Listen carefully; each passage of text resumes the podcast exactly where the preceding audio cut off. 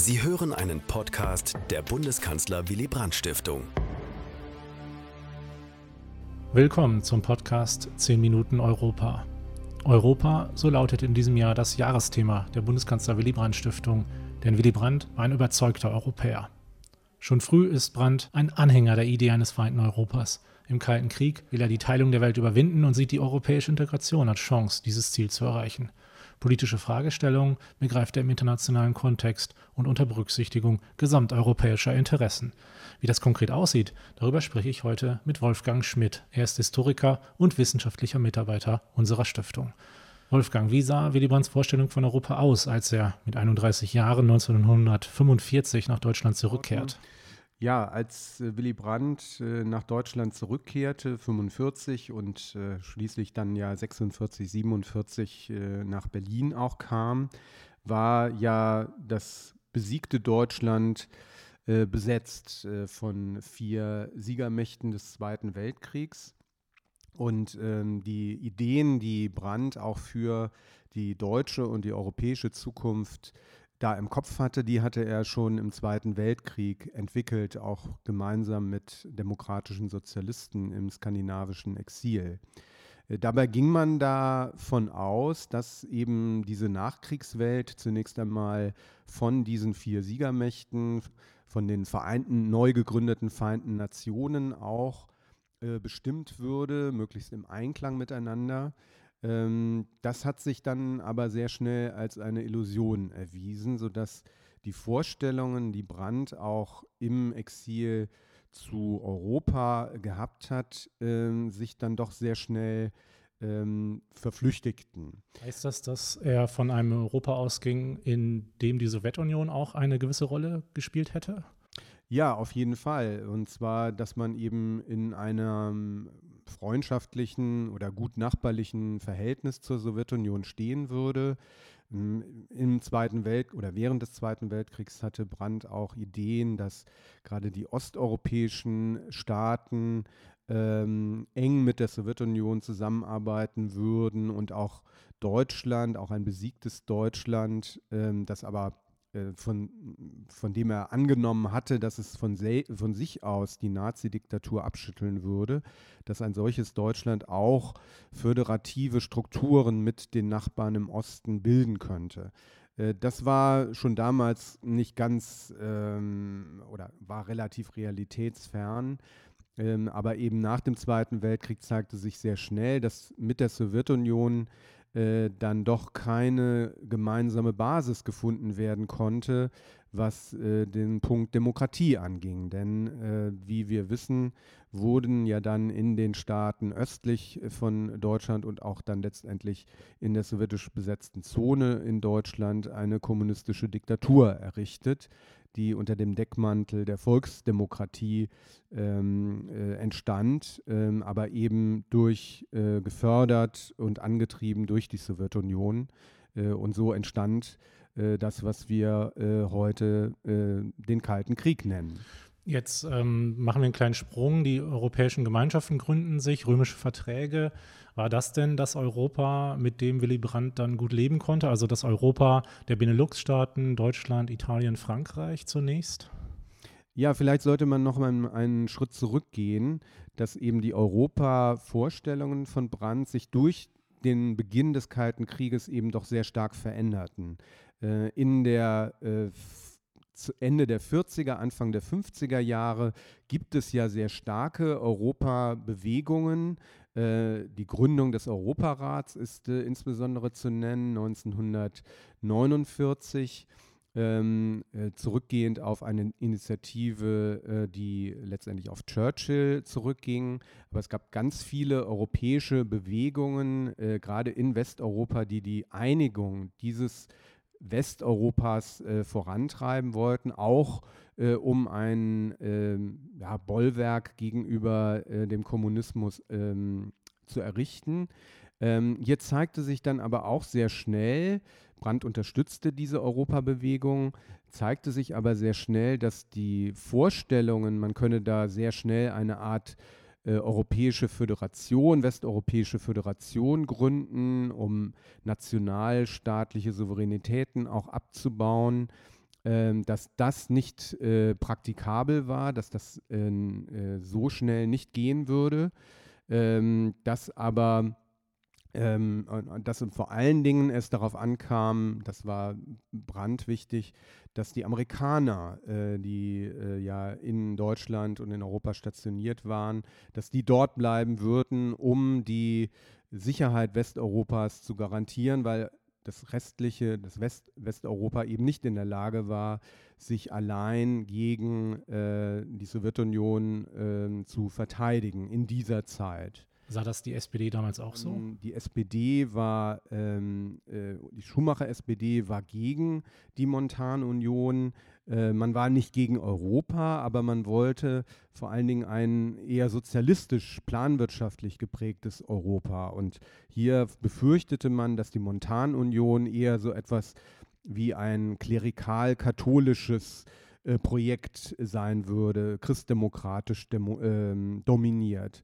Äh, Brandt war in dieser Frage äh, wenig ideologisch, ähm, auch er hatte ähm, zu diesem Zeitpunkt Vorstellungen von einem eher sozialistisch-sozialdemokratisch geprägten Europa, aber äh, er sagte, diesen Versuch, dass Europa sich zusammenfindet, Westeuropa, äh, der ist grundsätzlich gut zu heißen und äh, auch wenn die Anfänge noch nicht dem Ideal, dem eigenen Ideal äh, entsprechen, äh, sollte man sich doch beteiligen. Also sprich, auch die Bundesrepublik sollte daran teilnehmen, äh, war, seine, ähm, war seine Meinung. Das galt für den Beitritt zum Europarat, aber es galt letztendlich auch für die Montanunion. Äh, das waren ja auch Projekte, die von der damaligen Bundesregierung von Konrad Adenauer vorangetrieben waren, wurden äh, wenngleich Brandt natürlich äh, hier auch in Opposition zu Adenauer stand.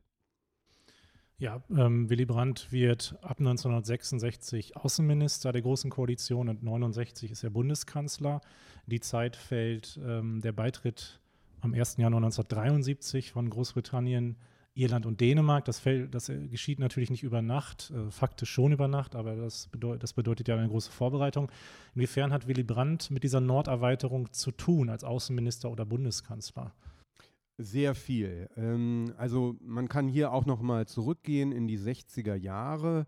Ähm, die SPD hat ähm, ihre Einstellung auch zu der westeuropäischen Integration schon Ende der 50er Jahre deutlich gewandelt. Also als die Europäische Wirtschaftsgemeinschaft 1957 als zweiter Teil der westeuropäischen Integration gegründet wurde und auch die Euratom also die Europäische Atomgemeinschaft.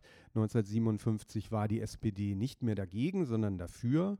Und gerade in den 60er Jahren hat sich dann Brandt als äh, schon SPD-Vorsitzender und SPD-Kanzlerkandidat sehr dafür stark gemacht, äh, dass diese Europäische Wirtschaftsgemeinschaft äh, erweitert werden sollte. Und zwar um äh, nicht zuletzt um Großbritannien, aber auch um die äh, skandinavischen Länder, also insbesondere Dänemark und Norwegen, äh, weil er sagte, die gehören auf jeden Fall dazu. Das sind demokratische Staaten und sie geben dieser europäischen Gemeinschaft Gewicht. Äh, und diese europäische Wirtschaftsgemeinschaft, die EWG, war ja von Anfang an auch darauf ausgelegt, äh, größer zu werden und eben Europa zu äh, erweitern und ähm, auch ähm, äh, zu einem wichtigeren Faktor zu machen. Äh, problematisch war ähm, eben, dass Frankreich 1963 ähm, unter de Gaulle und auch nochmals 1967 den Beitritt Großbritanniens, das gerne beigetreten wäre, zur EWG verhinderte. Und äh, in der Außenministerzeit ist es Brandt nicht gelungen, den französischen Widerstand zu brechen oder zu überwinden. Äh, das gelang dann erst 1969 äh, äh, im Zusammenspiel mit dem damaligen französischen Präsidenten Pompidou. Was mit Willy Brandts Biografie aber unheimlich verwoben ist, ist natürlich auch der Wunsch, dass Norwegen beitritt. Norwegen hat sich aber dann dagegen entschieden. Da gab es dann auch eine Befragung in der Bevölkerung. Ähm, weißt du, ob das für Willy Brandt vielleicht auch besonders schmerzhaft war? Er hat ja, ja jahrelang im norwegischen Exil verbracht und äh, seine Frau damals war Norwegerin. Jetzt sind die Norweger aber nicht Mitglied. Ja, also er hat sich sehr dafür engagiert. Ähm, die Beitrittsverhandlungen, die wurden ja schon 1970 aufgenommen, also unmittelbar nach der Gipfelkonferenz von Den Haag, die 1969 stattfand, wo der Grundsatzbeschluss gefasst worden war, dass erweitert wird und dass Erweiterungsverhandlungen stattfinden, auch mit Norwegen. Und äh, dann wurden die Verträge 1971, 72 fertig gemacht und unterzeichnet. Und dann kam es zur Volksabstimmung in Norwegen. Und die ging dann knapp äh, äh, aus äh, für ein Nein zum Beitritt. Brandt hat in den Tagen vor der Abstimmung, ist er persönlich nach Oslo gereist, um dort an einer Veranstaltung, einer Kundgebung teilzunehmen und zu sprechen, um für das Ja der Norweger zu werben. Nach seiner Kanzlerschaft ähm, ist Willy Brandt, das wissen gar nicht alle, glaube ich, 1979 Mitglied des Europäischen Parlaments geworden, das damals zum ersten Mal direkt gewählt wurde. Ähm, wie kam er, äh, wie kam er in diese Rolle des ähm, Parlamentariers?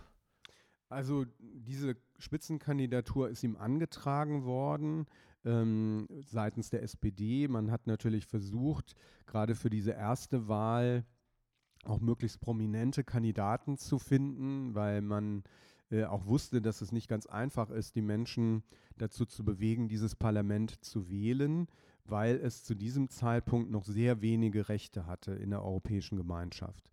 Und im Grunde hat sich das in den letzten äh, ja, 40 Jahren allmählich erst entwickelt, dass das Europaparlament eine immer stärkere Stellung auch in den Gremien, in den Institutionen der Europäischen Gemeinschaft bekommen hat. Ähm, ja, deshalb hat sich Brandt dann zur Verfügung gestellt. Ähm, er ist aber gleichzeitig auch noch Bundestagsabgeordneter geblieben. Das heißt, er hatte also eine Art Doppelmandat. Das zeigt schon, dass er also jetzt kein Vollzeit-Europaparlamentarier war, was durchaus auch äh, von ähm, Opposition oder von dem politischen Gegner auch ähm, kritisiert wurde. Ja, also er hat dann auch vorzeitig das Mandat abgegeben, Anfang 1983 nachdem äh, die SPD auch aus der Regierung in Bonn ausgeschieden war.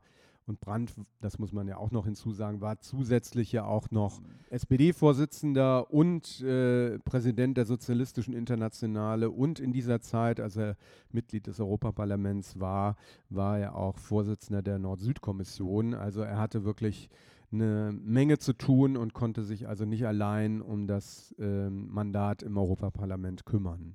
Am 9. November 1989 fällt in Berlin die Mauer. Am 10. November, an einem Tag darauf, fällt ein berühmtes Zitat von Willy Brandt. In einem Interview sagt er, jetzt sind wir in einer Situation, in der wieder zusammenwächst, was zusammengehört. Inwiefern dachte Willy Brandt in diesem Moment auch an Europa und nicht nur an Deutschland?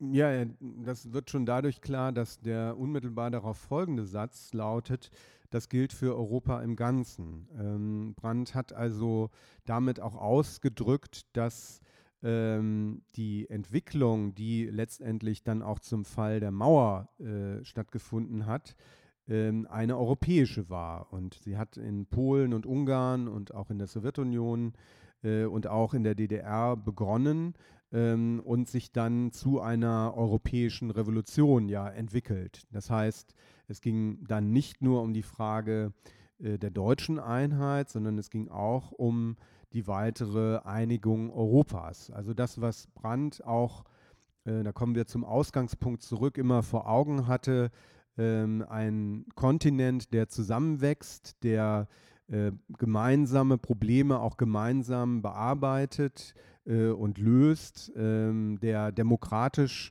ähm, Staaten umfasst, ähm, die äh, auch auf einen Teil ihrer nationalen Souveränität verzichten um eben dann gemeinsam stärker zu sein.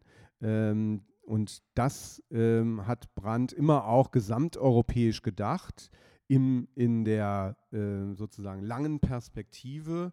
Zunächst war, dies, äh, war diese Gemeinsamkeit, die europäische Integration nur in Westeuropa möglich, aufgrund des Kalten Krieges. Aber als dann der Ost-West-Konflikt äh, endete, ähm, und das symbolisiert ja auch der Fall der Mauer, da war der Weg frei für eine gesamteuropäische Perspektive und für eine weitere, eine Osterweiterung der Europäischen Gemeinschaft, die heute Europäische Union heißt und die äh, inzwischen ja fast 30 Staaten äh, in Europa umfasst. Am Lebensabend erlebt er also den Mauerfallen und er kann so am Horizont sogar die Osterweiterung, die EU-Osterweiterung noch erkennen. Wolfgang Schmidt, ich danke dir ganz herzlich für das Gespräch über Willy Brandt und Europa und ähm, ja, bis zum nächsten Mal. Ja, bitte sehr und danke. Dies war ein Podcast der Bundeskanzler Willy Brandt Stiftung. Für mehr besuchen Sie uns auf www.willy-brandt.de.